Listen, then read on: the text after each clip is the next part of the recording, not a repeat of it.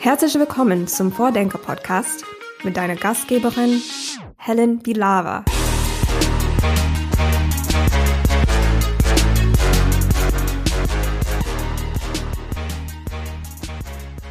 Hallo zurück aus der Sommerpause. Meine heutige Vordenkerin heißt Julia Jaras, studierte Geografin und wissenschaftliche Mitarbeiterin am Deutschen Zentrum für Luft- und Raumfahrt beim Institut für Verkehrsforschung.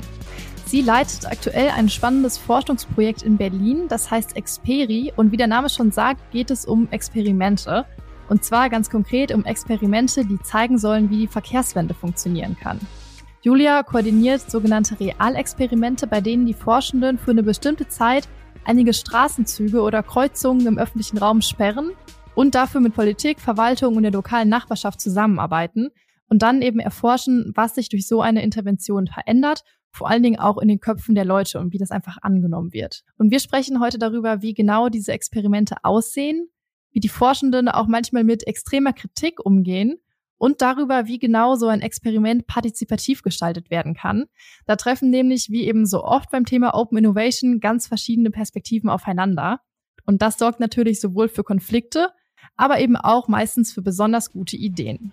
Ich wünsche euch viel Spaß beim Zuhören. Ja, herzlich willkommen im Vordenker-Podcast der Open Innovation City Bielefeld. Julia Jaras, ich freue mich sehr, dass du heute da bist. Ja, vielen Dank für die Einladung. Sehr gerne. Ich wollte noch fragen, wo du dich eigentlich gerade befindest. Als wir am Anfang geschrieben haben, warst du zum Forschungsaufenthalt in Norwegen. Jetzt wieder zurück in Berlin oder? Ja, genau, ähm, zurück. Äh, und genau, ich war eben zum Forschungsaufenthalt in Norwegen und bin mit dem Zug dahin gefahren ähm, durch Skandinavien eben, also und habe auch noch ein bisschen also Zwischenhalt gemacht in äh, Malmö und dann Oslo, äh, um mir da die ganzen Verkehrsmaßnahmen anzuschauen. Das ist nämlich auch sehr interessant, was da passiert ist. Und dann war ich eben in Trondheim, ähm, noch ein Stück weiter im Norden, um da an den Daten zu arbeiten, die ich eben in, de, in den letzten Jahren erhoben habe. Okay, sehr interessant. Das lassen wir mal so als Cliffhanger hier stehen und vertiefen das später nochmal. Ähm, wir haben nämlich immer zum Anfang hier eine besondere Frage, die immer der ähm, Gast vom letzten Podcast äh, stellen darf. Und beim letzten Mal habe ich gesprochen mit Dietmar Bethke, der leitet das Open Innovation Lab in Gelsenkirchen. Und er wollte wissen, was können Sie persönlich sich vorstellen zu tun, damit wir smartere Cities bekommen? Ja, äh, interessante Frage. Ähm, ich habe das tatsächlich auch schon mal überlegt, weil es gibt nämlich äh, so Verkehrszählungsmöglichkeiten, wo man quasi wie eine Art Zähler oder über also Bilder wird es aufgenommen, ähm, man sich das ins Fenster stellen kann und dann wird eben gezählt, wie viele Autos, wie viele Fußgängerinnen, wie viele Radfahrerinnen ähm, so vorbeikommen.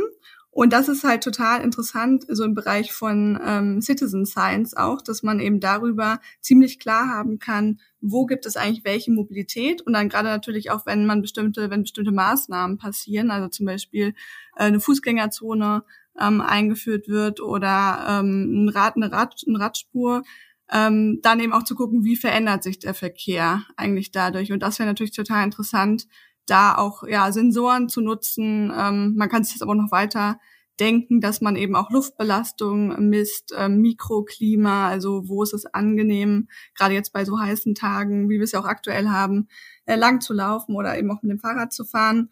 Und ähm, solche Daten sind natürlich auch total hilfreich für eine datengestützte Entscheidung, also für die Stadtplanung, eben zu gucken, wo sind eigentlich Punkte in der Stadt, wo auch noch viel passieren muss, ähm, wo eben Luftqualität verbessert werden muss und so weiter.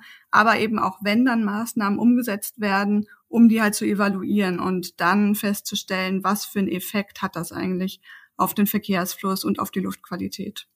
Okay, das ist jetzt wirklich eine gute Brücke zum letzten Podcast, weil genau das testen die in Gelsenkirchen eigentlich in diesem Lab. Ähm, wie sieht das denn aus? Nutzt ihr solche Tools schon in eurer Forschung oder wäre das jetzt eher so ein Wunsch, dass du dir das gut vorstellen könntest? Ja, also ähm, dann werde ich auf jeden Fall gerne mal da mit dem Reallabor ähm, Kontakt aufnehmen. Äh, genau, finde ich nämlich sehr spannend.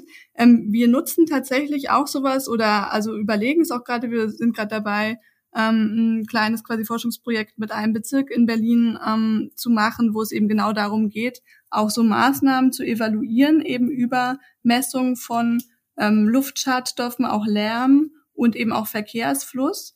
Und ähm, gerade eben auch diese Verkehrszählungen, die sind halt für uns total interessant, weil natürlich ansonsten so Verkehrszählungen auch immer sehr mit eben personellem Aufwand verbunden sind. Und wenn man das über Sensoren oder eben Kameras messen kann, dann hat man eben innerhalb von kürzester Zeit einen super großen Datensatz. Und das gibt es eben tatsächlich ähm, auch schon, dass es eben auch von vielen Bürgerinnen und Bürgern immer mal wieder, also in Städten, also ganz über Europa verteilt, auch gemacht wird und die teilen auch ihre Daten. Ähm, wir müssen allerdings immer so ein bisschen gucken in Forschungsprojekten natürlich auch, dass es mit Datenschutz und so weiter dann alles ähm, ja passt und genau und da müssen wir eben auch noch mal schauen, ähm, welche Möglichkeiten wir da nutzen können und deswegen hatten wir uns nämlich jetzt auch selbst ähm, eine Kamera bestellt äh, fürs Institut für Verkehrsforschung und ähm, um da eben dann die Daten so sicher speichern zu können und so weiter, dass wir da auch keine Probleme mit dem Datenschutz haben. Mhm. Und äh, jetzt sind wir quasi schon bei den eurer Forschung angekommen. Ähm, vielleicht noch mal ganz generell eure Methode nennt sich ja Tactical Urbanism. Kannst du diesen Begriff oder diese Art Forschung im öffentlichen Raum zu betreiben vielleicht einmal erklären?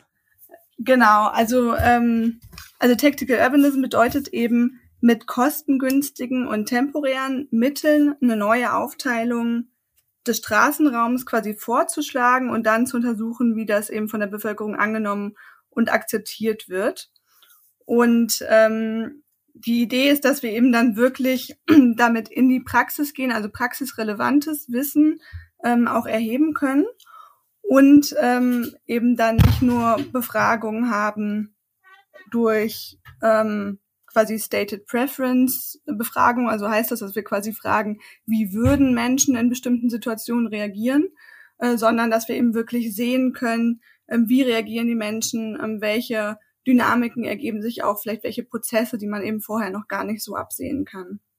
Und ähm, dann vielleicht zum Thema öffentlicher Raum und Intervention im öffentlichen Raum. Was würdest du sagen, warum ist die Gestaltung dieses Raums und von Städten so ein wichtig, generell ein wichtiger Hebel für die Verkehrswende? Also wo genau ist dann der Einfluss auf Mobilitätsverhalten? Ja, genau. Also das ist ähm, auf jeden Fall ein ganz wichtiger Aspekt so der Verkehrswende, ähm, an den man eben auch nicht immer denkt, weil Verkehrswende bedeutet halt auch, dass man die knappe Ressource des öffentlichen Raums neu denkt und eben auch neu aufteilt. Weil aktuell ist es ja so, dass halt der Großteil des Raums in Städten von Autos eingenommen wird, also vor allem ja von parkenden Autos. Die stehen ja im Schnitt 23 Stunden pro Tag, aber eben auch von fahrenden Autos. Und ähm, wir sind im Prinzip halt auch alle mit dieser Aufteilung sozialisiert worden und kennen es auch gar nicht anders. Ähm, und das sieht man auch teilweise eben in der Straßenverkehrsordnung geht es ja auch darum, äh, wirklich den fließenden Autoverkehr effizient zu gestalten. Und andere Verkehrsarten sind halt auch oft dann eher so Nebenerscheinungen. Und trotzdem geht es ja eben um die Frage, wie wir halt auch künftig in Städten leben wollen. Und gerade natürlich, ähm, wie jetzt halt im Sommer, wenn man irgendwie auch viele Hitzetage ähm, hat, wie aktuell, dann ist natürlich auch so die Frage, ähm, brauchen wir halt dann asphaltierte Straßen, die die Hitze noch stärker aufnehmen? Ähm, oder wollen wir möglichst viele entsiegelte, begrünte Flächen haben mit schattenspendenden Bäumen, Wasserflächen und sowas, was halt die Stadt runterkühlt? Ähm, oder auch eben wollen wir weiterhin so viele ja, Verkehrsunfälle in Kauf nehmen oder soll halt die Stadt so sicher werden, dass Kinder auch alleine unterwegs sein können? Und das sind halt alles Fragen, ähm, auch im Bereich der Verkehrswende. Und natürlich geht's auch ähm, um ja aktuelle Probleme von klimawirksamen Ressourcen, äh, Emissionen und eben Energieverbrauch, aber eben auch diese ganzen anderen Themen, ähm, die auch eine sehr direkte Wirkung auf den Menschen haben. Also nicht nur auf die Umwelt äh, und dann quasi dadurch mittelbar auf den Menschen, sondern eben auch ähm, sehr direkt. Und da wissen wir aus der Forschung auch schon ganz viel. Also es gibt schon viele Untersuchungen zu positiven Auswirkungen ähm, von der Verkehrswende. Das heißt, wenn wir also mehr Wege zu Fuß mit dem Fahrrad oder eben mit dem öffentlichen Nahverkehr zurücklegen. Äh, man kann ja berechnen, wie die Lebensqualität steigt, wenn mehr Räume eben für diese anderen Verkehrsarten zur Verfügung gestellt werden. Dann gibt es zum Beispiel auch Studien, das finde ich auch sehr interessant, dass der soziale Zusammenhalt in Städten höher ist, ähm, wo es viel Radverkehr gibt, im Vergleich zu Städten eben mit viel Autoverkehr, weil dadurch ja auch viel mehr Begegnungen stattfindet. Also auch Menschen, die zu Fuß gehen, die können mal kurz anhalten, ähm, Blickkontakt haben oder jemanden begrüßen und so weiter. Und dadurch entsteht eben auch ein anderes Gefüge und anderer sozialer Zusammenhalt, ähm, als wenn man eben, wenn jeder für sich abgeschlossen so in diesem privaten Fahrzeug durch die Stadt fährt. Ähm, genau, oder auch natürlich ähm, positive Wirkungen auf die Gesundheit, ähm, auch mental, dass ähm, man weniger gestresst ist, wenn man zum Beispiel zu Fuß geht. Ähm, das heißt, da gibt es halt schon ganz viele Studien auch dazu, die zeigen, dass das eben alles einen Benefit hat äh, und natürlich auch die Umwelt profitiert. Und ähm, wir stellen uns halt jetzt die Frage, so im Bereich der Realexperimente, ähm, wie es denn eigentlich möglich ist, diese Dinge auch umzusetzen und wie halt die Verkehrswende auch bestmöglich dann umgesetzt werden kann und was das eben dann bedeutet für den öffentlichen Raum, wenn der sich wandelt und eben auch für das Verkehrssystem und wie das eben dann auch wahrgenommen und akzeptiert wird.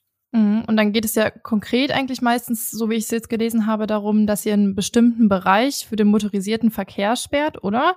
Also warum ist, woher kommt dieser Fokus? Oder ist es einfach ganz klar nach Studienlage, dass wir davon weniger brauchen? Also eben von der Studienlage, ja, wissen wir eben um diese ganzen positiven Effekte, wenn wir eben den Fußverkehr, den Radverkehr und den öffentlichen Verkehr stärken. Und man sieht halt auch, dass es aktuell schon auch, also der Autoverkehr privilegiert wird. Also das ist halt zum einen durch die Aufteilung des Straßenraums. Der Großteil im Prinzip des Straßenraums ist eigentlich, sind Autospuren und dann gibt es weniger Fläche eben für die anderen Verkehrsarten. Ähm, und das sieht man aber teilweise auch an finanziellen Anreizen, also dass man zum Beispiel fürs Parken äh, nicht zahlen muss oder nur ganz wenig zahlen muss ähm, obwohl ja eben dieser Raum auch genutzt wird und dann quasi ja im Prinzip auch die Stadt dafür dann eben zahlt. Ähm, genau, und deswegen, ähm, wenn wir eben sagen, okay, wir wollen ähm, Städte anders gestalten und eben mehr Platz für Menschen haben und äh, eben Gesundheit äh, fördern, Verkehrsunfälle reduzieren, dann muss man halt an diesen, an den Autoverkehr und egal quasi, ob der jetzt elektrisch äh, betrieben ist oder ähm, mit Verbrennermotoren, weil ähm, Unfälle und so weiter und im Platzverbrauch hat man natürlich auch nach wie vor mit Elektrofahrzeugen.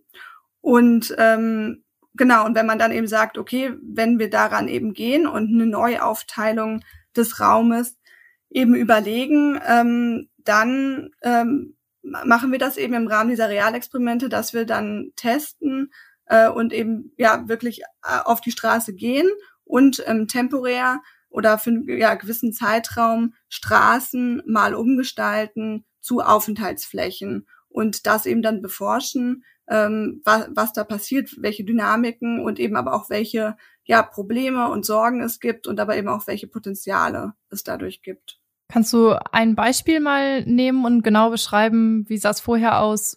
Was habt ihr da geändert? Was, was wurde dann wie lange verändert?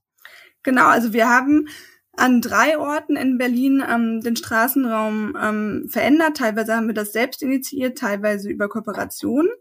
Und ähm, das sah ganz konkret äh, zum Beispiel in Berlin-Charlottenburg so aus, dass wir eine Kreuzung für einen Monat zu einem Stadtplatz gestaltet haben. Das heißt, die Kreuzung war dann eben keine Kreuzung mehr, sondern es war eine Art Fußgängerzone, wo aber auch das Fahrradfahren ähm, in Schrittgeschwindigkeit äh, möglich war. Und dadurch sind dann 26 ähm, Parkplätze entfallen für diesen Zeitraum von einem Monat. Und wir haben aber auch nochmal ähm, 20 Parkplätze angeboten auf einem ähm, Supermarktparkplatz in der Nähe, der so 10 Gehminuten ungefähr entfernt war.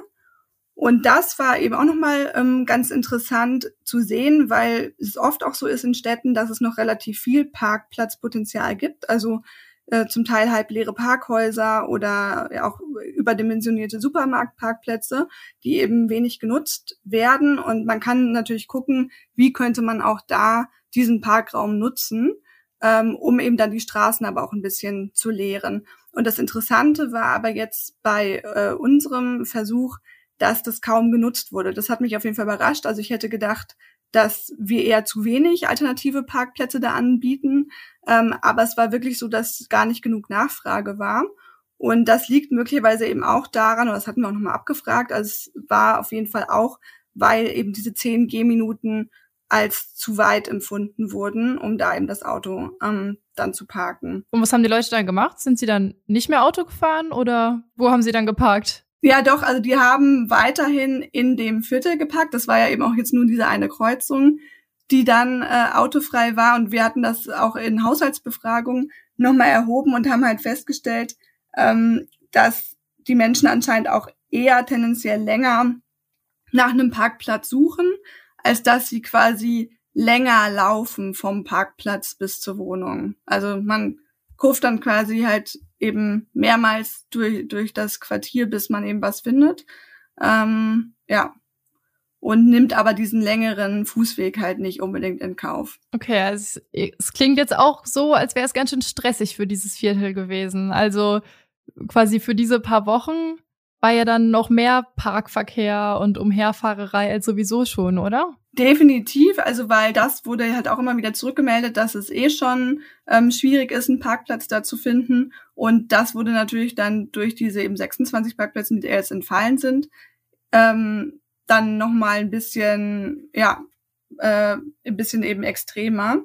Und das war auf jeden Fall auch ein Punkt, und das haben wir halt auch immer wieder gesehen, also bei diesen Umgestaltungen, dass die Hauptsorgen äh, dieser Umgestaltung des Straßenraums sind eben, dass es weniger Parkplätze gibt und dass es eben mehr Lärm, mehr Freizeitlärm gibt, also mehr Lärm durch Menschen. Mhm. Und was würdest du sagen, warum sind solche lokalen Interventionen trotzdem wichtig? Weil jetzt, wenn du es so beschreibst, denke ich, okay, das kann ja gar nicht funktionieren, wenn nicht das ganze Stadtsystem umgestellt ist und eben die Menschen Alternativen haben oder der Nahverkehr günstiger ist oder das Parken noch teurer wird und, und, und. Also all diese anderen Maßnahmen, die es jetzt neben so lokalen Interventionen vielleicht gibt. Ja, also das stimmt auf jeden Fall. Ähm, ja, das wissen wir eben auch aus der Forschung, dass diese Kombination an Push- und Pull-Faktoren so wichtig ist. Ne? Also dass man eben wirklich Alternativen anbietet, also nicht nur einerseits ähm, die Bedingungen für den Autoverkehr schwieriger macht, sondern eben auch wirklich gute Alternativen anbietet ähm, und natürlich möglichst auch flächendeckend das macht, weil sonst kann es natürlich auch zu so Ausweichverkehr kommen, wenn man das jetzt eben nur in bestimmten Vierteln ähm, verkehrsberuhigt. Ähm, ich denke aber trotzdem, also dass diese ja, Art der Intervention, also zum einen wirklich zeigt, ähm, was halt generell auch bei der Verkehrswende immer wieder auch Probleme sind. Und da sieht man es halt einfach sehr im Kleinen. Ähm, und zum anderen eben auch die Möglichkeit schon dann ist, das, also die, auch diese Umgestaltung zu erleben. Wir haben ja auch eine ganze Reihe an Aktivitäten halt in der Zeit organisiert, also Diskussionsrunden, Nachbarschaftsflohmärkte, irgendwie Feste, Musiknachmittage, ähm, die Fläche, ähm, also Sitzgelegenheiten gebaut, ein bisschen begrünt und so weiter. Und ähm, dadurch konnten natürlich dann auch alle in der Zeit mitbekommen, ähm, ja, was, was so eine Umgestaltung ausmacht und eben auch, wie das dann angenommen wird. Und wir hatten auch eine ganze Bandbreite an Reaktionen. Und ich glaube, das ist halt wirklich nicht untypisch. Das sieht man halt immer wieder bei Projekten äh, in der Art, auch zum Beispiel Ottensen macht Platz. Das war ja auch so ein Versuch in Hamburg oder die Friedrichstraße in Berlin, ähm, dass es wirklich eine ganze Bandbreite an Reaktionen gibt.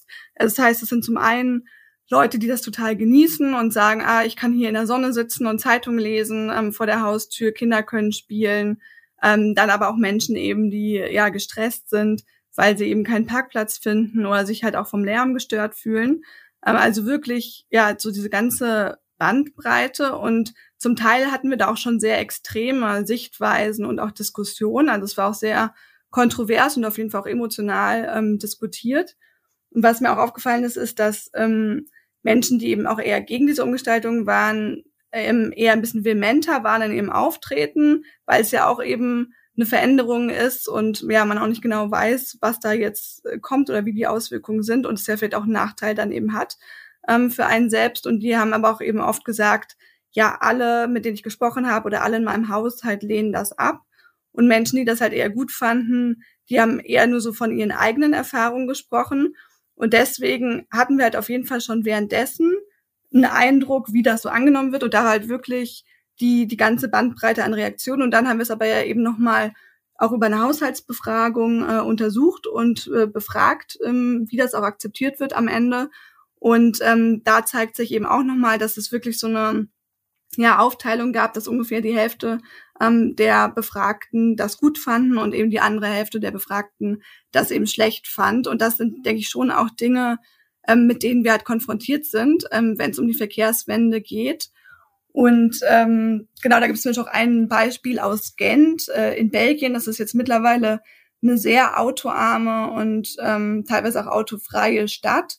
Und da gab es aber eben zu Beginn auch sehr viel Widerstand. Und der Bürgermeister hat aber seine Pläne da so recht konsequent verfolgt. Ähm, genau, und mittlerweile hat sich das eben sehr verändert. Aber ich denke halt, dass solche Veränderungen auf jeden Fall ähm, ja auch da irgendwie diesen Mut zur Veränderung brauchen, aber eben auch Zeit und dass man eben auch wirklich auf die Bedenken ähm, eingeht und versucht eben das dann so gut äh, wie möglich für alle äh, eben auch zu gestalten. Ja, ich kann mir das gut vorstellen. Wir hatten hier in Bielefeld nämlich auch ähm, mal über mehrere Wochen eine Sperrung von ja, einigen Straßenzügen in der Altstadt und da gab es auf jeden Fall auch es hat auch für ja sehr einige Streitigkeiten und verschiedene Meinungen gesorgt, wie das immer so ist.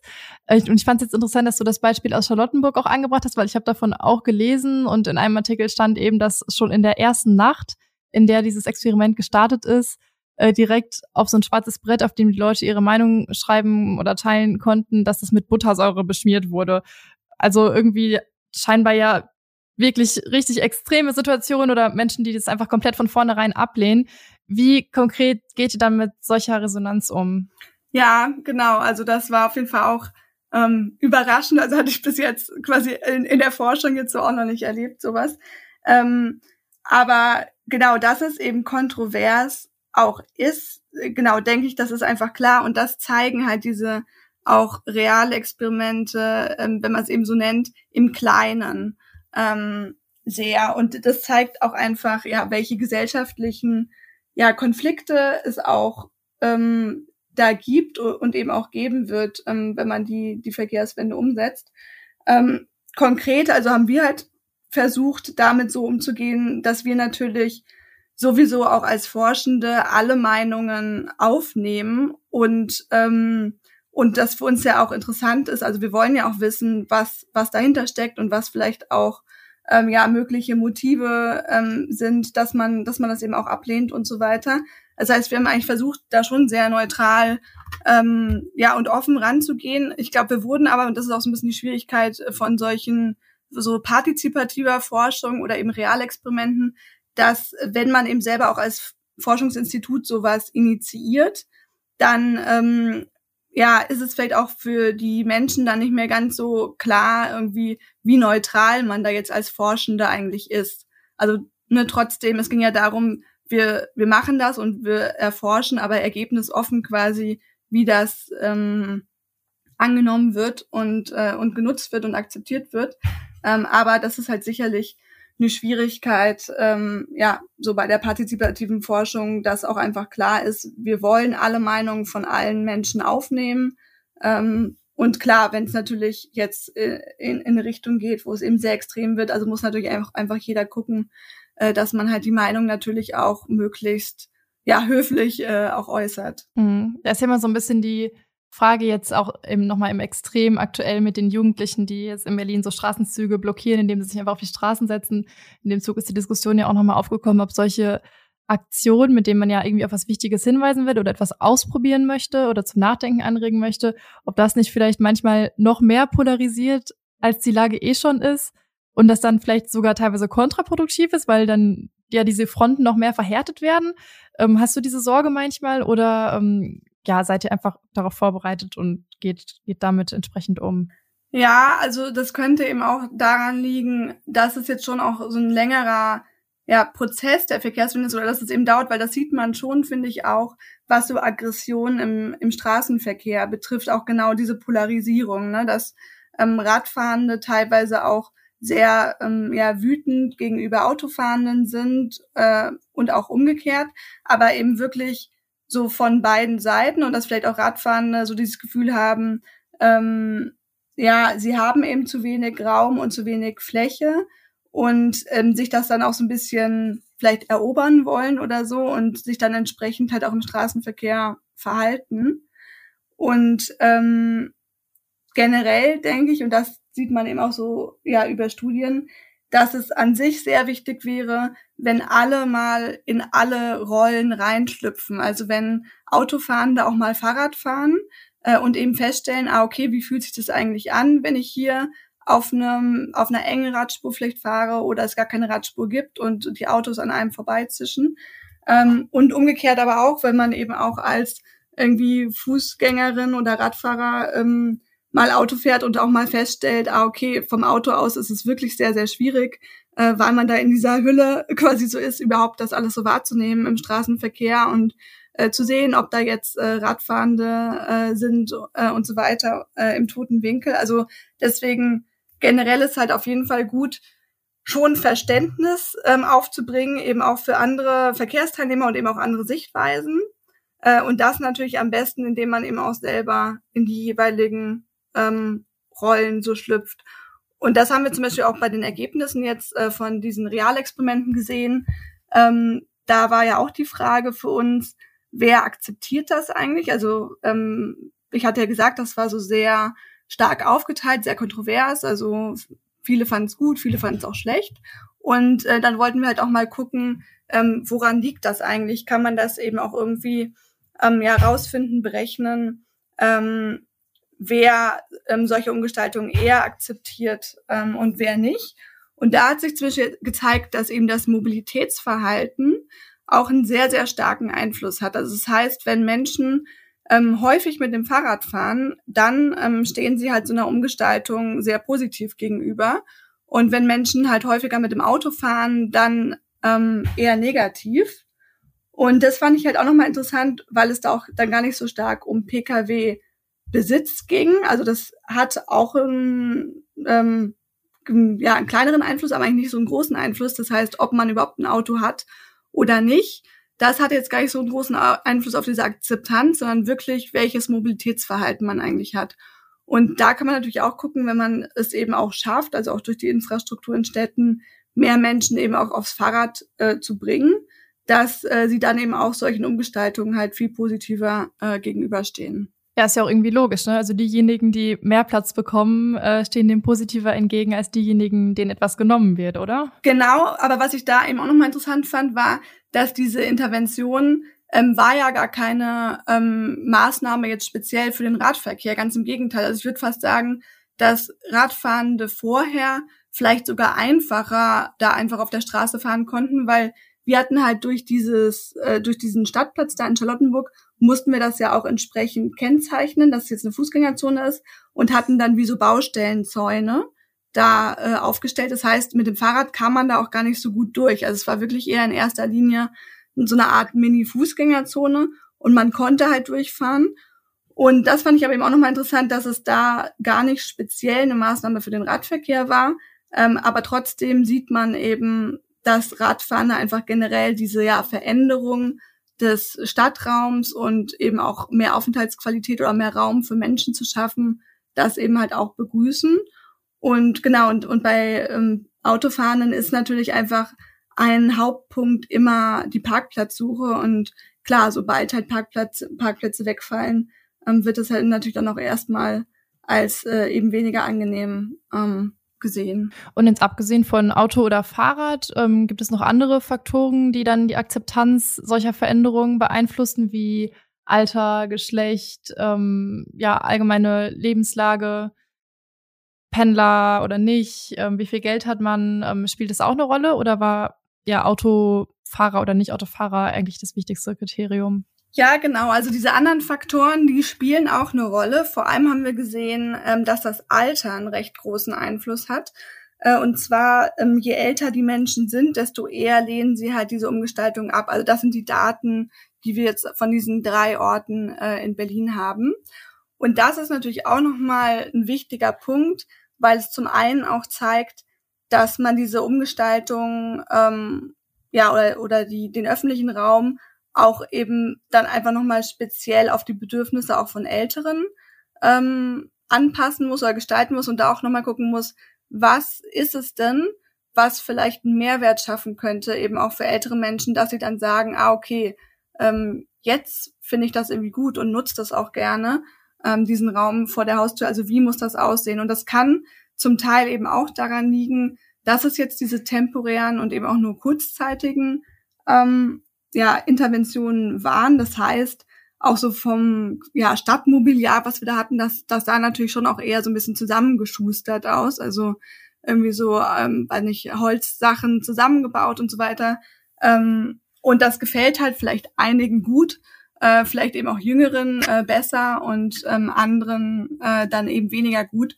Und dass man eben auf sowas auch einfach nochmal achtet. Also auch so eine, dass ästhetisch ansprechend ist, aber eben auch, ja, dass die Bedürfnisse halt möglichst ähm, weit eben von allen da auch mit einbezogen werden. Ähm, genau, und was wir auch noch gesehen haben, das fand ich auch nochmal ganz interessant, dass die Wohndauer einen Einfluss hat. Also das heißt, ähm, je länger die Menschen äh, in dem äh, in der Gegend gewohnt haben, desto ähm, eher waren sie auch gegen diese Umgestaltung. Und das können wir jetzt nicht genau sagen, woran das liegt. Ähm, also auf, auf der Datenbasis es kann halt sein, ähm, dass zum einen auch ähm, ja man dann sich vielleicht mit Veränderungen irgendwie auch generell schwerer tut. Es kann aber auch sein, dass da so eine Angst vielleicht vor Gentrifizierung dahinter steckt. Das ist ja jetzt auch schon ein Thema, was immer wieder häufiger fällt, dass man quasi sagt, okay, wenn der Autoverkehr reduziert wird, dann erhöht sich ja die Aufenthaltsqualität. Ähm, das heißt, das Wohnumfeld wird schöner und irgendwie angenehmer. Es äh, gibt weniger Verkehrslärm, weniger Schadstoffe, äh, Luftschadstoffe. Und ähm, dass dann aber eben auch die Angst da ist, okay, wenn das Wohnumfeld aufgewertet wird, dann steigen halt auch Wohnungspreise. Und genau, also das ähm, ist auf jeden Fall ein Thema, was natürlich sowieso da ist, aber das wird halt durch solche ähm, ja, Verkehrsveränderungen dann eben auch nochmal ja, so an die Oberfläche gebracht. Aber das ist natürlich ein Thema, was jetzt an sich eigentlich nichts mit dem Verkehr zu tun hat. Äh, aber es, es wird dann einfach dadurch eben ja deutlich und wird dann eben diskutiert. Und was habt ihr dann vielleicht auch selber für die Forschung daraus mitgenommen? Also würde man dann im nächsten Experiment für diese Gruppen, die ja sich damit eher schwerer getan haben, spezielle Angebote machen, irgendwie gemütlichere Sitzgelegenheiten als vorher aufstellen oder ähm, ja, wie, wie greift ihr das dann auf? Ja, genau. Also das eben auf jeden Fall, dass man nochmal ähm, speziell auch so bei Älteren guckt, was, was sind deren Bedürfnisse und wie müsste eben der öffentliche Raum aussehen. Dazu gibt es ja schon auch ähm, Forschung, aber eben noch nicht so stark in diesem Bereich, äh, wenn man eben wirklich solche Interventionen oder Realexperimente auch für kürzere Zeit macht, ähm, genau, wie könnte das dann aussehen?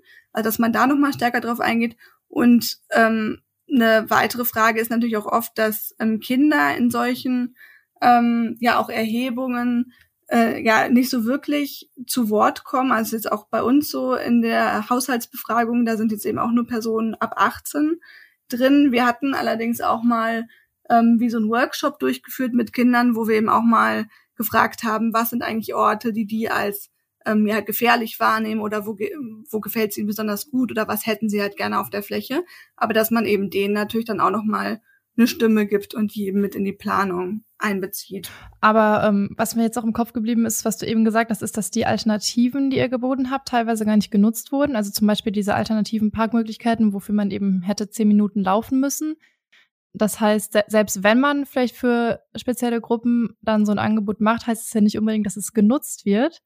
Ähm, habt ihr da noch Ideen oder Ansätze, wie man dafür sorgen kann, ja, dass Menschen das dann auch annehmen? Ja, also das ist auf jeden Fall eine gute Frage, weil ich denke halt, dass das Auto auch einfach noch nicht damit so verknüpft ist. Also das Auto gibt einem ja im Prinzip dieses Mobilitätsversprechen, dass man direkt von der eigenen Haustür an den Zielort kommt äh, und eben fast kein quasi Zu- und Abgangsweg hat. Beim ÖPNV zum Beispiel da ist es einem ja sehr bewusst, dass man da halt durchaus noch ein paar hundert Meter zur nächsten Haltestelle läuft äh, und dann eben auch vielleicht von der Haltestelle noch zum Zielort. Und ähm, das ist halt sicherlich eine Frage, ähm, ja, wie kann es da eben auch zu einem Umdenken kommen, dass eben vielleicht auch bei, bei dem Auto oder bei der Autonutzung eben ein Weg ähm, ein Fußweg in Kauf genommen wird. Das kann man halt sicherlich auch durch Information, also und dann aber eben auch das Ausprobieren, ähm, wenn man eben auch feststellt, das hat eine hat auch eine positive Wirkung auf einen, wenn man halt zu Fuß geht, man kommt dann weniger gestresst an und so weiter. Ähm, aber klar, wenn man jetzt zum Beispiel was Schweres tragen muss, ähm, dann ist das natürlich auch wieder eben eher nicht möglich. Da gibt es aber natürlich die Möglichkeit, dass man dann auch durch Lieferzonen ähm, ist dann ermöglicht, dass Menschen eben auch direkt vor die Haustür fahren können und da eben ja schwere Dinge auch abladen können, aber dann das Auto eben vielleicht woanders parken. Oder eben auch die Frage der Lastenräder, das hatten wir auch noch mal abgefragt, inwiefern eine Mobilitätsstation genutzt worden wäre, ähm, wenn es da jetzt gegeben hätte, ähm, und inwiefern ähm, man auch durch Lastenräder dann so Pkw-Wege ersetzen würde. Und da hat sich halt schon gezeigt, ähm, dass auf jeden Fall das Lastenrad eine Alternative sein könnte. Jetzt nicht für alle, aber da gab es auf jeden Fall schon auch eine Bereitschaft äh, zu sagen, okay, das hätte ich dann genutzt und hätte auch tatsächlich einen Pkw-Weg ähm, dadurch ersetzt. Wie ist es denn eigentlich dann ausgegangen? Also habt ihr dann all eure Sachen wieder eingepackt, abgebaut, zusammengepackt, habt die Daten ausgewertet und äh, die Befragung gemacht oder ist auch was geblieben von den Sachen, die ihr da aufgebaut habt? Also wie sieht diese Kreuzung heute aus? Ja, genau. Also wir mussten tatsächlich äh, nach dem nach diesem einen Monat alles auch wieder abbauen. Das war quasi auch Auflage des Ordnungsamts. Wir hatten ja auch eine Genehmigung für den Zeitraum, dass wir eben diese Fläche so nutzen durften, aber eben dann auch danach alles wieder rückgängig machen mussten. Das ist halt sicherlich ein bisschen ähm, ja schade auch oder schwierig, weil es gab definitiv ein paar Dinge, die die Anwohnenden da auch gerne behalten hätten, aber es musste dann eben erstmal wieder äh, so zurückgenommen werden. Ähm, aber es gab dann ähm, auch eine Initiative ähm, von ja, aktiven äh, Anwohnern, die auch Kontakt hatten mit dem ähm, Bezirksamt oder dem Stadtrat, also mit dem sind wir auch in Kooperation eben in dem Projekt. Und ähm, die haben eben dann auch die Möglichkeit bekommen, und das ist eigentlich auch nochmal so ein sehr schönes Beispiel ja, von partizipativer Stadtentwicklung, weil die eben dann auch die Möglichkeit bekommen haben, durchs Bezirksamt ähm, auch weiterzuentwickeln, also Ideen weiterzuentwickeln, wie dann diese Fläche künftig auch aussehen kann. Und dazu gab es letzten Sommer äh, einen Workshop mit äh, den Prinzessinnen Gärten. Ähm, die haben vorher vor allem viel so Schulhofbegrünung äh, und so gemacht, also mit ähm, ja Hochbeeten und Sitzgelegenheiten gebaut. Und ähm, da haben sie eben dann im Rahmen mit den ja aktiven Anwohnern das erste Mal auch für Straßenraum geplant. Und da sind dann auch die ganzen Ideen und Ergebnisse aus unseren Befragungen eingeflossen. Also das haben wir denen ähm, gespiegelt, was eben auch da schon, was da auch für Sorgen gab, aber eben auch für Ideen, ähm, wie diese Fläche genutzt werden könnte. Und dann wurde eben wirklich ganz konkret ähm, mit den Anwohnerinnen und Anwohnern da geplant, ähm, wo jetzt ein Hochbeet hinkommen könnte, wo irgendwie Bewässerung hinkommt, wo Sitzgelegenheiten. Und das wird jetzt tatsächlich auch äh, noch aufgebaut. Und seit letztem ähm, Winter ist eben schon mal ein Teil dieses ähm, Platzes äh, ja so abgepollert, also dass da nicht mehr geparkt werden kann. Genau, und jetzt ähm, müsste wahrscheinlich ist schon relativ am Ende eben vom Aufbau dieser ganzen Hochbeete und Sitzgelegenheiten. Aber das hängt dann im Prinzip davon ab, wie die lokale Nachbarschaft oder die, die lokalen PartnerInnen das weiterführen? Oder gehört es auch zu eurer Forschung, dass ihr dann aktiv das noch weiter verfolgt, nachdem das eigentliche Experiment abgeschlossen ist? Ja, genau. Also wir haben auf jeden Fall immer wieder die Ergebnisse ähm, auch mit ähm, auch ja mit Parteien zum Beispiel auch geteilt, die auch interessiert sind, also die in dem Umfeld aktiv sind ähm, oder eben mit dem Bezirksamt oder eben auch mit diesen mit den anderen äh, Bezirksämtern jetzt auch an den anderen Orten. Ähm, also da gibt's auf jeden Fall immer eine Kopplung. Ähm, genau, es ist jetzt nicht Teil unserer Forschung, eben dann jetzt in diese ganz konkrete Verstetigung ähm, zu gehen. Aber an sich ist natürlich schon sehr sinnvoll, wenn diese Brücke da ist und es nicht ähm, man nicht irgendwie nur für einen Monat oder so da aktiv ist und dann ähm, sich komplett rauszieht. Da müssen natürlich auch die Forschungsprojekte entsprechend dann geplant sein. Ne? Also wenn man nur ein relativ kurzes Forschungsprojekt hat, dann ist es natürlich nicht so möglich. Aber wir haben jetzt auch das äh, Glück in unserer Forschungsgruppe, dass es insgesamt ein fünfjähriges Projekt ist und deswegen haben wir eben jetzt auch die Möglichkeit, da weiterhin ähm, genau auch ansprechbar zu sein. Und äh, genau, man sieht aber zum Beispiel auch in Schöneberg, das ist ähm, ein anderer Ort, wo die Stra wo eine Straße letzten Sommer autofrei war Und äh, da gibt es jetzt aktuell eben keine Bestrebungen, aber das, da gab es jetzt auch gerade halt einen, ähm, den, den Wechsel, ähm, den politischen Wechsel eben vom und Neuaufstellung ähm, der Stadträtin und so weiter. Das heißt, da könnte auch noch was äh, kommen, ja. Was meinst du denn, was nötig wäre oder was es brauchen würde, um eben solche Erkenntnisse von so einem lokalen Experiment auf eine ganze Stadt zu übertragen?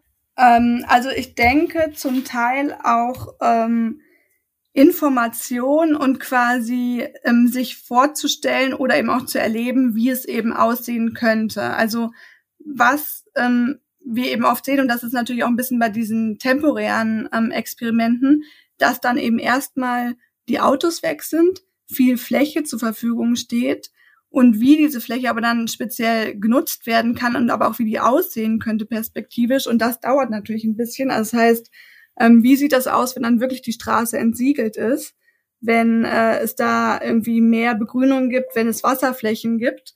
Ähm, das sind natürlich alles Dinge, die man am besten auch irgendwie visualisieren müsste schon vorher, damit man sich das halt gut vorstellen kann, weil das sind natürlich Planungsprozesse. Das, das passiert zum Beispiel jetzt in Kreuzberg, wo wir auch ähm, eben eine dieser Untersuchungen gemacht hatten. Das ist eine relativ große Fußgängerzone, die da entsteht. Und da soll perspektivisch auch wirklich umgebaut werden, also Straße entsiegelt und so eine quasi, das heißt ähm, blau-grüne Stadtentwicklung, also mit Wasserflächen und ähm, und eben auch Vegetation, wirklich neue Räume geschaffen werden. Und das sind aber natürlich Dinge, die brauchen einfach so ein bisschen Zeit. Und ähm, genau, und darauf muss man sich dann vielleicht einlassen. Aber ich glaube, gerade durch eben Information und auch Visualisierung, wie sowas aussehen könnte, könnte man da vielleicht auch schon ähm, dann mehr Menschen ein Bild davon geben und dass sie sich das dann eben auch vorstellen könnten. Und ähm, vielleicht noch kurz, das fand ich nämlich jetzt auch ganz interessant. Ich hatte am Anfang gesagt, dass ich in Oslo war. Das fand ich eben sehr spannend, weil die haben wirklich innerhalb von ähm, kürzester Zeit eigentlich, also innerhalb von ein paar Jahren, haben die die Innenstadt sehr ähm, Auto reduziert. Also da fahren jetzt fast nur noch ähm, Busse. Die haben die Parkplätze ähm, ja ja fast komplett äh, aus der Innenstadt rausgenommen. Es gibt halt noch Parkflächen ähm, für ja eingeschränkte mobilitätseingeschränkte Personen, aber ansonsten gibt's da eigentlich kein, keine Parkflächen mehr. Und das finde ich halt schon sehr beeindruckend, weil man einfach sieht, dass es möglich ist, innerhalb von kürzester Zeit das zu machen. Und was ich aber jetzt auch interessant fand, als ich eben so durch die Straßen gelaufen bin, dass die Straßen tatsächlich so ein bisschen leer aussehen. Also ähm, weil eben einfach noch nicht so viel anderes da ist. Und wir sind jetzt auch dabei, äh, dann so den, den Straßenrand zu begrünen und da Beete zu bauen, auch ähm, Johannisbeersträucher, also quasi so ein bisschen essbare Stadt äh, in der Art, also sowas auch dazu pflanzen und so. Ähm, aber das dauert halt sicherlich auch noch ein bisschen, bis der Straßenraum dann wirklich auch anders aussieht und ähm, quasi kein Straßenraum mehr ist, sondern wirklich vielleicht eher ähm, ja auch Grünfläche und so weiter. Und das hatten die auch in Evaluationen ähm, festgestellt, dass eben das auch durchaus eine Schwierigkeit ist, dass man eben erstmal es so quasi aussieht, als ob man eben was wegnimmt, also Parkplätze wegnimmt und dann eben nicht sofort was Neues da ist. Ähm, und genau, und ich denke, das ist, das wäre halt auf jeden Fall ein wichtiger Punkt, äh, immer wieder auch bei so Umgestaltungen zu zeigen, ähm, was für einen Mehrwert hat das, wie kann das perspektivisch mal aussehen, ähm, in, in was für einer Stadt so kann man leben, äh, wenn, wenn wir diese Veränderung haben. Und was genau hast du da erforscht? Also was für Erkenntnisse hast du mitgebracht von dem Aufenthalt da? Ähm, da habe ich mir jetzt tatsächlich diese äh, Infrastrukturen einfach mal angeschaut und wie so ja, Kurzvideos gemacht, die wir auf unserer Homepage ähm, auch zeigen wollen, weil die Idee ist nämlich, dass wir einfach mal verschiedene Beispiele aus unterschiedlichen Städten, aus, aus Berlin natürlich auch, äh, zeigen, um ähm, eine Sammlung zu haben, was eigentlich alles auch schon umgesetzt ist in ähm, Städten und genau, und welche Ideen es schon so gibt, weil an sich gibt es natürlich auch schon ganz viel Wissen, ähm, was man darüber auch einfach verfügbar machen kann. Genau, und dann eben in äh, Trondheim, da habe ich tatsächlich dann auch an den Daten äh, gearbeitet, ähm, mit einem Professor eben von der Uni dort, äh, jetzt die ich aus Berlin habe. Und ähm, hast du noch andere Städte, wo du sagen würdest, das ist ein Vorzeigebeispiel, wenn man sich das anschaut, dann kriegt man ein gutes Bild davon, wie die Mobilität der Zukunft aussehen könnte? Ja, also ähm, Paris ist natürlich ein Beispiel, was auch oft zitiert wird, ähm, wo man auch einfach sieht, dass da jetzt sehr schnell schon sehr viel auch passiert. Und da zum Beispiel ganz konkret, äh, als ich ähm, da mal am Seine-Ufer ähm, spazieren war, das fand ich halt ja interessant so zu sehen, weil das war eben vorher eine Straße direkt am Wasser. Ähm, dann äh, auf der anderen Seite war eben so eine oder ist so eine hohe äh, Mauer. Ähm, und das war halt ein Raum vorher, der überhaupt nicht zugänglich war für Menschen, die halt nicht im Auto waren. Ne? Also es war wirklich nur ein Raum eben für den Autoverkehr. Und jetzt ist eben der Autoverkehr da rausgenommen und man kann zu Fuß lang gehen, man kann mit dem Fahrrad fahren. Es gibt irgendwie viele Leute, die da lang joggen, Inline skaten. Ähm, dann gibt's Cafés, die direkt eben dann mit Blick aufs Wasser da sind. Also das finde ich einfach sehr interessant, so zu sehen, wie viele Räume es eigentlich in der Stadt gibt, die ähm, eben gar nicht so wahrgenommen werden als Stadtraum, äh, solange da eben auch der Autoverkehr noch ist. Mhm. Und weißt du oder fallen dir Vorzeigebeispiele ein ähm, von Städten, die dann auch mit solchen Realexperimenten erfolgreich waren und damit ihre Verkehrswende begleitet haben? Oder ist es dann doch einfach sehr abhängig von so einzelnen Personen wie Oberbür OberbürgermeisterInnen, die das einfach vorantreiben und durchziehen? Ja, also es sind sicherlich auch die Personen in der Verwaltung äh, oder im, im, in der Politik äh, an den Stellen. Ähm, aber es gibt halt schon viele Beispiele, äh, zum Beispiel ähm, Barcelona auch mit dem Superblock-Konzept, da geht's ja darum, den Durchgangsverkehr rauszuhalten, quasi aus so Wohnvierteln und dann eben auch so mit Maßnahmen des Tactical Urbanism relativ ja ähm, kostengünstig erstmal auch um, provisorisch zu probieren, wie eben der Raum anders gestaltet werden könnte und das aber eben dann auch in einem zweiten Schritt baulich zu verändern. Und ähm, das ist eben schon auch genau ja eine Art von Realexperiment, dass man eben dann auch testet, ähm, was ähm, soll wohin kommen, wie wird das angenommen. Äh, genau, also das heißt, da, da gibt es auf jeden Fall Ideen in der Art oder eben auch dieses Projekt Ottensen macht Platz in Hamburg, äh, was ja jetzt auch äh, verstetigt werden soll, wo man eben auch mal testweise ähm, versucht hat, da ein, ein Viertel eben möglichst autoreduziert zu machen und auch einfach zu gucken, welche ganzen Herausforderungen ergeben sich dadurch auch und aber eben dann auch welche Potenziale. Ja, ich kann mir vorstellen, dass dann durch solche Maßnahmen vielleicht so, ein, so eine Wende, so ein Wandel auch ja mehr akzeptiert wird, eben wenn man verschiedene Gruppen mit einbezieht. Ähm, wie genau gestaltet ihr denn eure Experimente dann partizipativ? Also wer genau ist dabei und spielt welche Rolle? Ja, genau. Also wir hatten ähm, jetzt natürlich schon einen Fokus ähm, so auf die Zivilgesellschaft, also die die Anwohnerschaft, weil es da ja eben auch darum geht, ähm, wie akzeptieren die das und wie unterstützen die eben dann auch ähm, solche Umgestaltungen. Und ähm, da ist es sicherlich wichtig, äh, auch Zeit zu lassen. Also wir hatten ja jetzt ähm, an zwei Beispielen da jeweils einen Monat. Und ich denke, da wäre es ähm, hilfreich, eigentlich mehr Zeit zu haben, weil es braucht natürlich erstmal ein bisschen Zeit, um überhaupt ähm, sich klar zu machen, okay, was ist die Idee dahinter und was möchte ich vielleicht auch in der Zeit machen, ähm, bis man dann eben auch selber ähm, ja die Zeit aufbringt, sich eben einzubringen und auch quasi zu verstehen, okay, wer ist da noch interessiert, mit wem kann ich mich zusammenschließen, wie kann ich mich einbringen und so weiter. Das braucht natürlich auch alles. Und es tritt dann natürlich auch ein gewisser Gewöhnungseffekt ein, wenn man das eben eher über einen längeren Zeitraum ähm, schafft dass dann auch es vielleicht zu spontanen Begegnungen kommt, die man eben vorher gar nicht so planen kann. Und deswegen glaube ich halt, dass generell es gut ist, sowas auch eben durchaus über einen längeren Zeitraum zu machen und dann auch diese Flexibilität zu lassen und eben auch nicht genau vorher festzulegen. Das ist ja natürlich auch generell die Idee eben von so einem Realexperiment, dass sich das halt entwickelt über die Zeit und dass man nicht schon einen festen Plan hat, was da wann halt genau äh, stattfinden soll und wie das eben dann ganz genau weitergeht. Und, ähm, und man braucht natürlich auch generell auch einfach ja personelle Ressourcen und Zeit, um da so die verschiedenen Akteure zusammenzubringen, also auch Verwaltung, ähm, dass da einen Austausch gibt ähm, und eben mit der Wissenschaft, äh, ja, mit der Zivilgesellschaft. und ähm, die eben auch alle dann so unter einen Hut zu bekommen, ist ja auf jeden Fall auch nicht ganz ähm, trivial und unaufwendig. Aber der Vorteil ist natürlich, das sind ja alles Experten in ihrem Bereich eben auch. Und halt da so das geballte und gesammelte Wissen ähm, zusammenzubringen, das denke ich ist halt schon sehr wesentlich, äh, um die Verkehrswende ja voranzubringen. Mhm.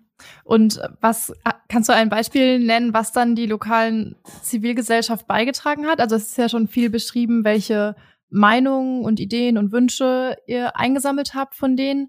Aber wie haben die konkret diesen Platz mitgestaltet? Genau, also ganz konkret ähm, gab es äh, zum Beispiel äh, diese Begrünung von Baumscheiben, ähm, wo eben dann Anwohnerinnen und Anwohner und auch eben mit Kindern, ähm, die begrünt haben, auch selber Pflanzen mitgebracht haben. Dann gab es auch noch eine sehr schöne Idee, wie so eine kleine Ausstellung zu machen über Schmetterlinge, weil einer hatte äh, eben auch Fotos äh, schon länger gesammelt, eben von so ausgefallenen Schmetterlingen. Und das war zum Beispiel auch, ähm, ja, nochmal irgendwie interessant so für den Prozess, weil das natürlich eine an sich total schöne Idee, ähm, auch dann so eine Identifikation mit dem Ort zu schaffen.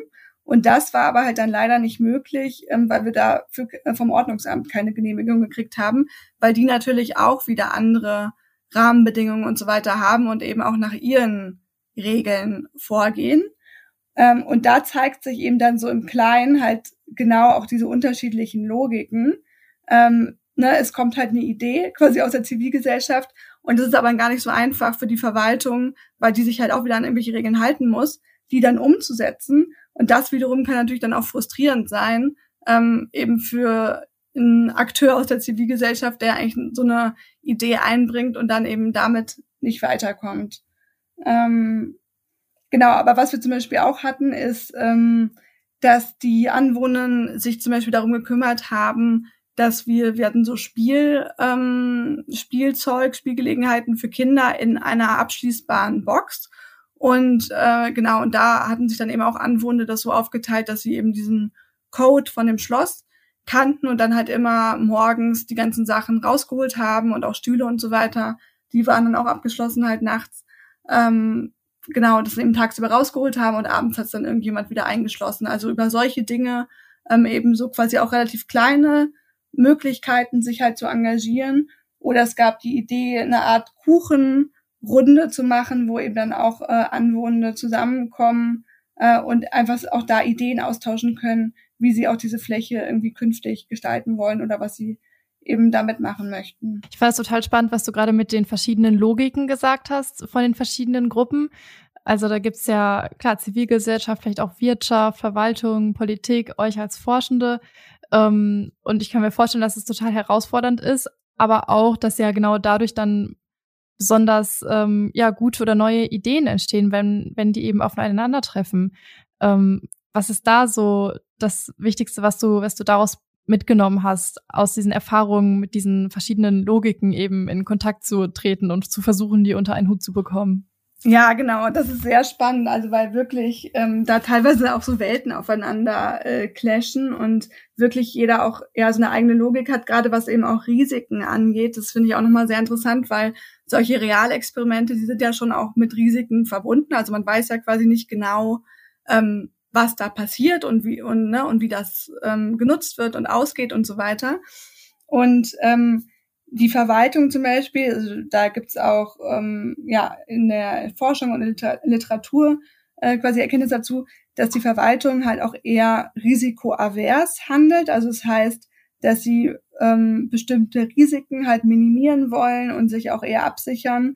Und das ist ja eben auch die Logik daraus. Ähm, also das macht ja auch total Sinn für die Verwaltung, eben, ne, dass es möglichst keine äh, Risiken gibt, irgendwie keine Unfälle und so weiter. Und ähm, die Wissenschaft zum Beispiel, die kann halt risikoaffiner sein, weil ähm, wir haben ja am Ende immer ein Ergebnis. Also bei so einem Realexperiment, man muss ja gar nicht wissen vorher, wie wird das jetzt alles angenommen und wie geht es aus. Aber einfach, dass es am Ende eben ein Ergebnis gibt, das ist, das ist ja klar. Ähm, und deswegen kann zum Beispiel die Wissenschaft da auch durchaus so ein bisschen Risiko ähm, ja affiner vorangehen. Und ähm, genau, und das halt so unter einen Hut zu bringen. Und dann gibt's natürlich auch noch Persönlichkeiten, ne? also je nachdem, wie einzelne Personen eingestellt sind. Ähm, das ist auf jeden Fall eine Herausforderung. Aber man sieht, ähm, dass wenn man das halt zusammenbringt und vor allem finde ich, wenn man also einen Raum schafft auch für diesen Austausch und eben Zeit auch dafür, dass dann halt sehr viel Gutes entstehen kann, was sonst gar nicht entstehen würde. Da gab es zum Beispiel in Friedrichshain-Kreuzberg ähm, zu Beginn der Pandemie ähm, auch ja die Überlegung, okay, wir müssen irgendwie mehr Raum ähm, den Menschen zur Verfügung stellen im öffentlichen Raum, weil ähm, äh, ne, man kann jetzt irgendwie nicht mehr wegfahren, man muss viel in der Wohnung sein und, und das ist ja eigentlich besser, eben auch draußen an der frischen Luft zu sein, aber gleichzeitig auch eben Abstände einhalten zu können. Und da war das nämlich genau so, dass eben nur durch dieses Zusammenspiel von Zivilgesellschaft, Verwaltung und auch ähm, ja Wissenschaft zum Teil es möglich war, ähm, solche Räume zu schaffen und zu ermöglichen. Und zwar gab es da diese ähm, das Konzept der Spielstraßen, dass halt immer sonntags nachmittags ein Straßenabschnitt äh, zur Spielstraße wurde, also dass die ganze Nachbarschaft sich da versammeln konnte, sp äh, Kinder spielen konnten. Und das hat halt auch maßgeblich die Zivilgesellschaft mit betreut. Also die haben wirklich diese Straßen immer ähm, ja dann nachmittags und abends abgesichert, ähm, Autofahrenden gesagt, dass sie da jetzt eben nicht reinfahren können und so weiter und das halt ähm, ja so betreut. Und das hätte halt die Verwaltung alleine überhaupt nicht stemmen können, weil die hätten gar nicht genug Mitarbeiter dafür gehabt. Ähm, genau, und ich finde, das zeigt halt, so schon nochmal sehr schön, was möglich ist, wenn eben da auch alle zusammenarbeiten und man braucht aber eben wirklich ja einen Raum dafür, so am besten auch einen neutralen Ort, ähm, ja, wo sich quasi da diese Akteure treffen können, austauschen können und ähm, man dann eben an solchen Dingen auch zusammenarbeiten kann. Das ist ein sehr schönes äh, Schlusswort, das sehr gut zu unserer Idee der offenen Innovation passt. Ähm, ich wollte noch fragen, was äh, so als Ausblick, was ist für euch als nächstes äh, geplant? Also werden weitere solcher Interventionen stattfinden oder liegt jetzt erstmal der Fokus auf dieser äh, Zusammenstellung von ähm, Videos als, als Best-Practice-Beispielen oder was ist der aktuelle Stand bei euch? Ja, also der aktuelle Stand ist, dass wir jetzt erstmal eine Fachtagung planen. Äh, Im Herbst, im Oktober, ähm, findet eine Tagung statt von Experi, wo wir unsere Zwischenergebnisse schon mal vorstellen vom Projekt und ähm, ansonsten sind wir jetzt eben dabei, die Daten auch auszuwerten. Wir haben ja einen richtigen Datenschatz auch jetzt durch diese ganzen ähm, Aktivitäten bekommen und auch nochmal in bestimmte Themen tiefer reinzugehen. Zum Beispiel diese Frage eben derjenigen, die diese Umgestaltung halt sehr kritisch sehen. Ähm, was genau steckt eigentlich dahinter und was für ähm, Motive haben die, was für einen Mehrwert könnte man vielleicht auch für diese Personen schaffen? Ähm, bei so einer ja, Straßenraumgestaltung, wie müsste es aussehen, um die quasi auch mit, ähm, mit an Bord zu haben. Und genau, da wollen wir jetzt auch nochmal thematisch ein bisschen tiefer reingehen. Ansonsten wird es aber jetzt eben auch darum gehen, vor allem die Ergebnisse auszuwerten und auch nochmal wirklich ja, verfügbar zu machen, also so aufzubereiten, dass es eben auch ähm, ja, für viele andere Kommunen ähm, ja, gut zugänglich ist und eben auch dann da vielleicht äh, mögliche Dinge übertragen werden. Dann äh, darfst du mir noch eine Frage mitgeben. Ich habe schon das Gefühl, dass du noch viele offene Fragen hast, die ihr noch äh, weiterverfolgen wollt. Und eine davon kannst du jetzt gerne stellen und dann äh, stelle ich sie dem nächsten Podcast-Gast. Ja, sehr gerne. Genau, tatsächlich hätte ich noch viele Fragen, ähm, die gerne beantwortet werden können. Aber mich wird äh, jetzt auch so vor dem Hintergrund von dem Thema ähm, halt interessieren, wie die Verkehrswende aussehen müsste um zu einer möglichst breiten Akzeptanz zu führen. Und zwar würde mich da ganz konkret ähm, von, für die nächste Person interessieren, ähm, unter welchen Voraussetzungen ähm, sie in eine autoarme oder autofreie Stadt ziehen würde. Also wie müsste diese autofreie Stadt aussehen, ähm, dass sie sagt, da ziehe ich hin. Alles klar, sehr interessant. Vielen Dank dafür. Und danke, dass du Zeit hattest heute, dass du uns von deiner Forschung berichtet hattest. Das war wirklich sehr spannend. Ich glaube, da können wir ja einiges mitnehmen zum drüber nachdenken. Dankeschön. Und vielen Dank an alle, die zugehört haben. Ich freue mich, wenn ihr den Vordenker-Podcast abonniert und uns auch bewertet oder Ideen, Feedback schreibt oder auch gerne eigene Erfahrungen zum Thema Verkehrswende und Mobilität. Ich freue mich sehr.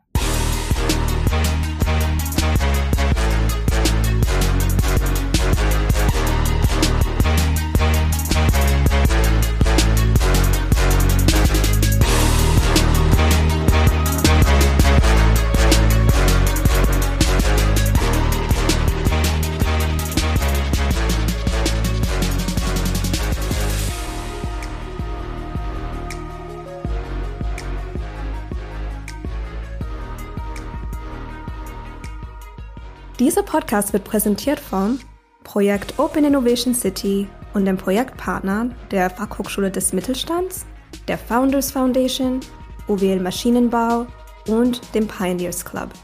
Ein besonderer Dank gilt unserem Förderer, dem Ministerium für Wirtschaft, Innovation, Digitalisierung und Energie des Landes Nordrhein-Westfalen.